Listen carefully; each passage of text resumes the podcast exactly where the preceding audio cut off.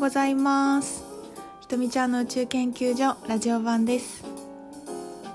今日は月曜日の朝7時です。7時半です。朝早くからとっても気分がいいので収録してみました。今日はえっ、と岐阜の郡上のお家から配信していて今日はすごい天気が良くて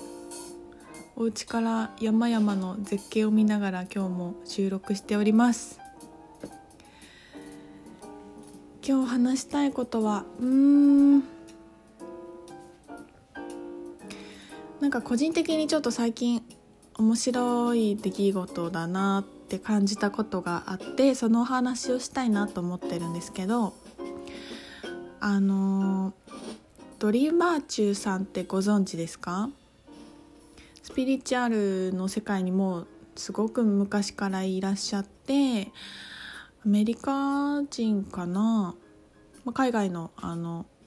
スピリチュアルな活動をされている方で、まあ、大御所って言われてたりするんですけど、えーと、エンジェルオラクルカードとかエンジェルナンバーとかをエンジェルナンバーもそうだと思うんだけどな。なんかそういう本とか、まあ、カードとかあと講座もやっていた方なんですね。でその方があの引退するっておっしゃっていてで理由が実はなんか悪魔に騙されてました今までみたいな。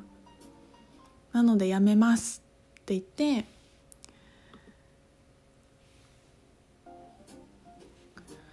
ていうのが記事が出たんですよね。それでなんかもうカードとかも全部なんか販売とか中止にして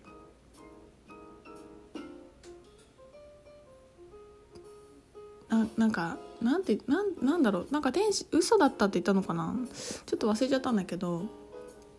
でなんかいろんな記事日本語の記事もいろいろなんかもったりして書かれてて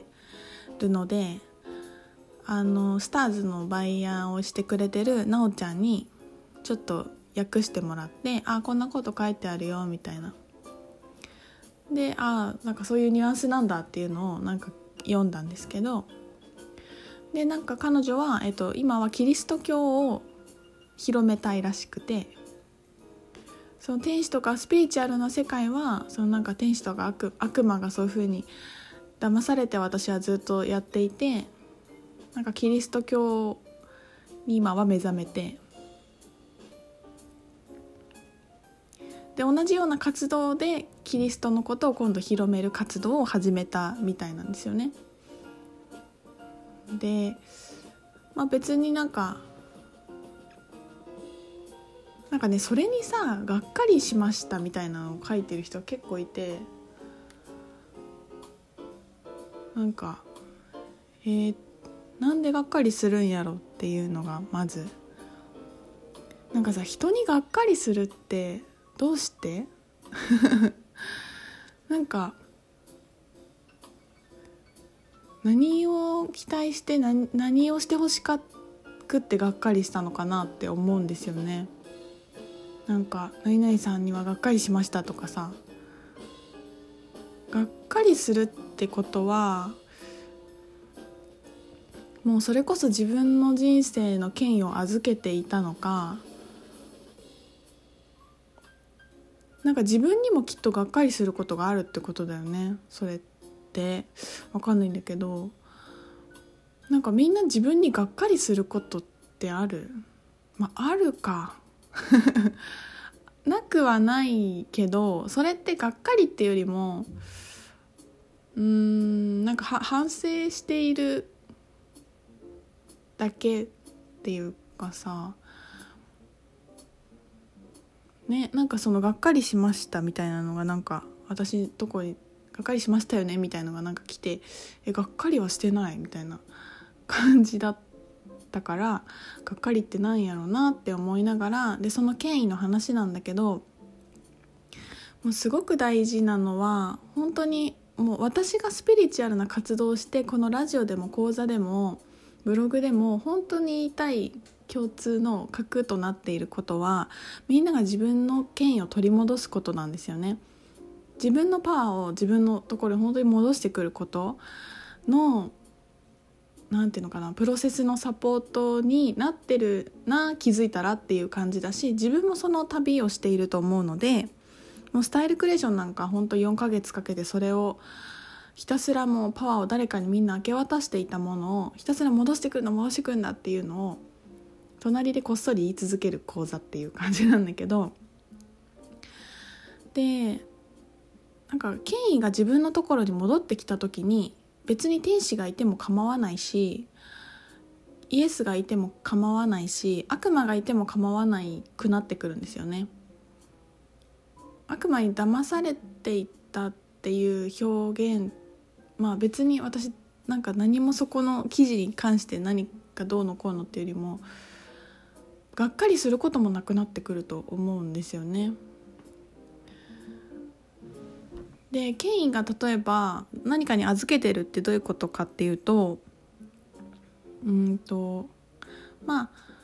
会社だったら上司に権威を預けていたりするとまあその自分の人生を上司とか会社に握らせていたりするよね。本当は帰りたいのにこの上司がこうやって言うからしょうがないじゃんとか私はこういうの人にこうやって言われたからやっただけですとか私は本当やりたくなかったのにこうやってお願いされたのでやっていますとかっていうのも全部自分の何て言うのかな行動に責任が取れないじゃないですかだからまあ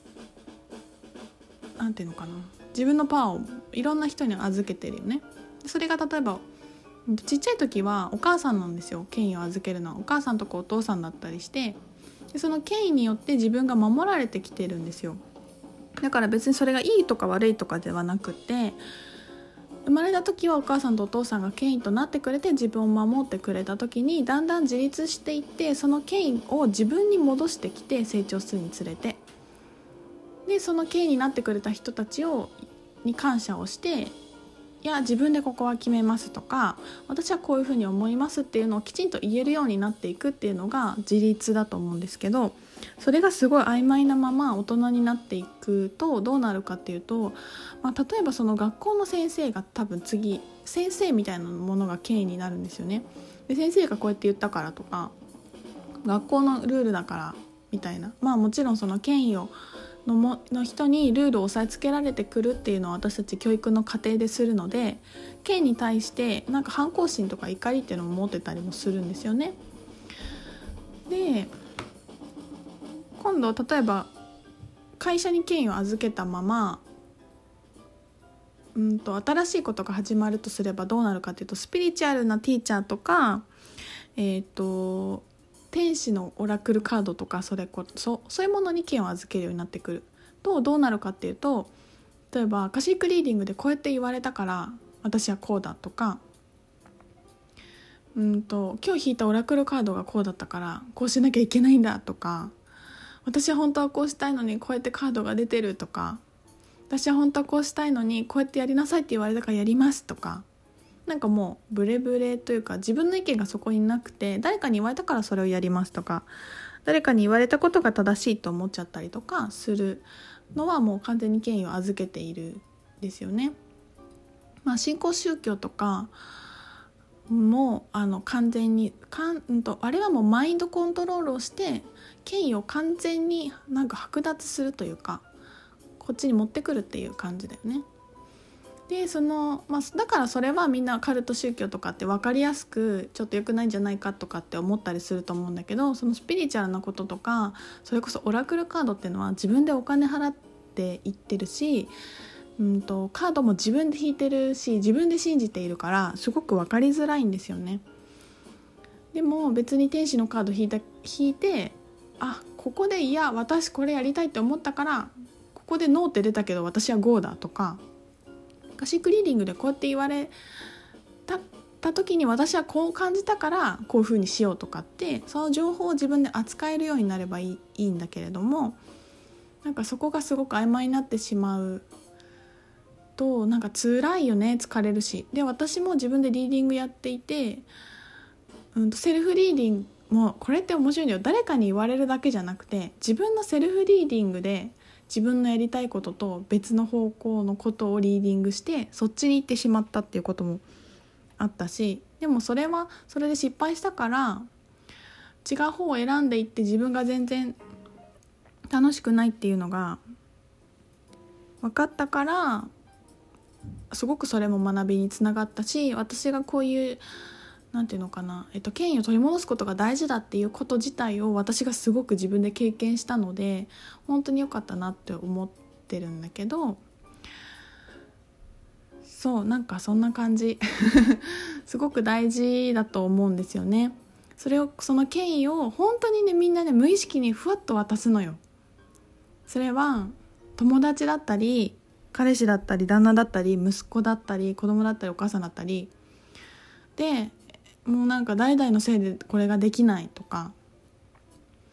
なんかその誰かに甘えることを自分で選択していたりとか誰なんか何かを決断しないことを自分で決めないことを決めてたりとかそれこそここは誰かに頼るってことを自分で決めてれば全然何の問題もないんだけどなんか本当にそういうこと日常茶飯事みんな起きているなって感じていてでそこを何て言うのかな抜けていくプロセスが権威を取り戻すことです。後半戦に続きます。